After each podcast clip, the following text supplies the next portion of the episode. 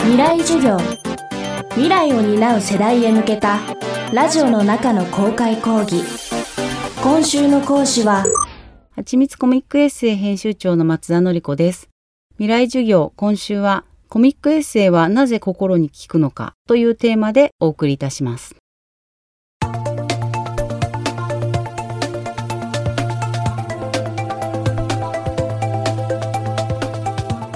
生活に根ざした経験を描くことが多いコミックエッセイ。近年このジャンルにおけるヒットの目安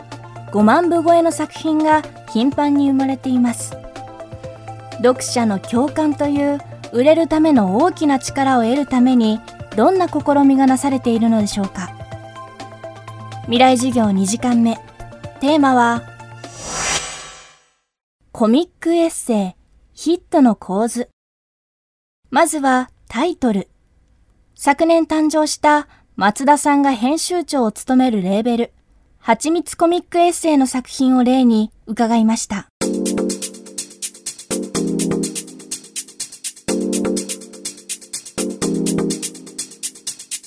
そうですね、タイトルはあの、何？しろ分かりやすいのが一番だなって思っているのがまず一つと、どこの言葉を選ぶかなんですけれども、この言葉とこの言葉がくっつくのみたいな。消えたママ友なんか、まあ、まさしくその中で「えママ友消えたの?」みたいな。驚きがあってなんだろうと思って読みたくなるみたいな。ことだったりもしますし理系夫のみるみる片付く整理収納術っていうのはこれはもうお片付けの実用本なのでこの本を読むと片付くよ。しかも理系夫が味方だよっていうのを分かってもらわないといけないので割と長めのタイトルでしたけれども非常によく売れてますしあとその12月に発売になった「ふっとりさん」っていうのはこれはあの要するに痩せられない女性の物語 なんですけれども「ふっとり」っていうのは造語なんですよね。編集部で一生懸命うんうなって考えたんですけれども太ってる方のことをどう表現するかっていうとそのぽっちゃりとか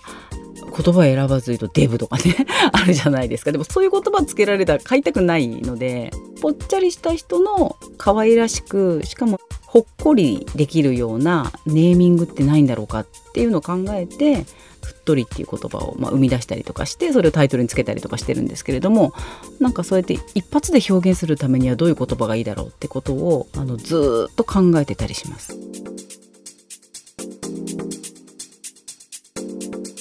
生活の様々な場面を描くことの多いコミックエッセイ。鉄板で売れるというジャンルも存在します。まあ何年か前からですけれどもやっぱり猫物はすごくやっぱ売れてるみたいですねあの猫が主人公とか猫を飼っている人の物語とか猫好きの方とコミックエッセイってすごく相性がいいので猫物は非常に未だに動いてるかなっていうのととはなんかその流れなのかあのキャラクターものも結構売れてるっていうふうに角川の編集長は言っていてもはや人間ではないみたいなキャラクターが何かこう日常生活を営んでいくような姿。でコミックエッセイって私の感覚で言うと主人公は人間っていう感覚がすごく強いんですけども最近はものすごく自由になってるので主人公がまあ熊だったり狼だったりみたいなものも普通に皆さん楽しんで読んでらっしゃるのでそこの違和感もどんどんなくなってきてますし人間ではない動物が人間らしいことをやってっていうところにまた違う共感性が生まれてるのかなと思うのでそういう意味では本当にもうジャンルもなんかキャラクターもどんどんどんどん広がっていってるっていう印象はあります。百花繚乱のコミックエッセイですがもちろん売れるものばかりではありません。しかし時には編集部も予想しないほど化けた。そんな作品も生まれます。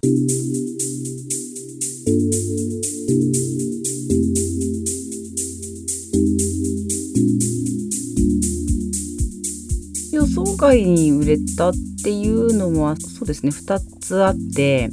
1つはまあ私が20代の頃に作った高木直子さんの150センチライフっていう作品があるんですけれども身長が150センチの女の子の日常を描いてコミックエッセイなんですね。で入社2年目でその単行本を手掛けるの3冊目ぐらいの感じだったんで。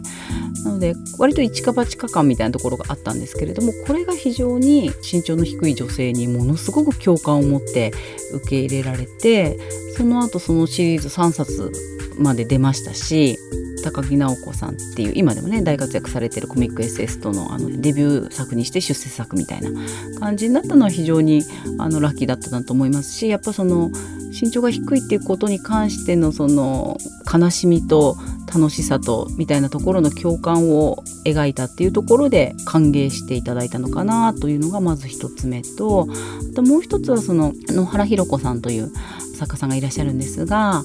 彼女に主婦の言葉にならないモヤモヤした感情を描いていただくとすごくヒリヒリしたものになるだろうなというふうに思って、えーと「離婚してもいいですか?」っていうタイトルの本を作らせていただいたことがあったんですけれども最初はすごい賛否 あったんですが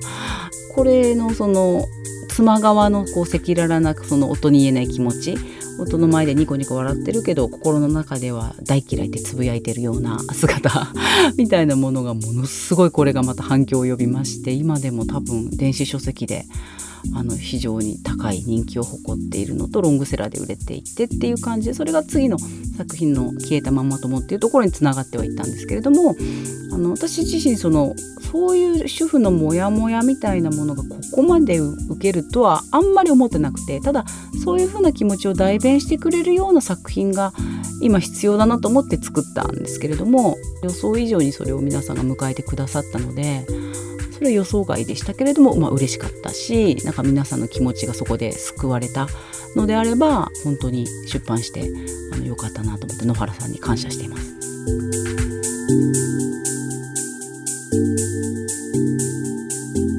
未来授業。今週の講師ははちみつコミックエッセイ編集長の松田典子さん。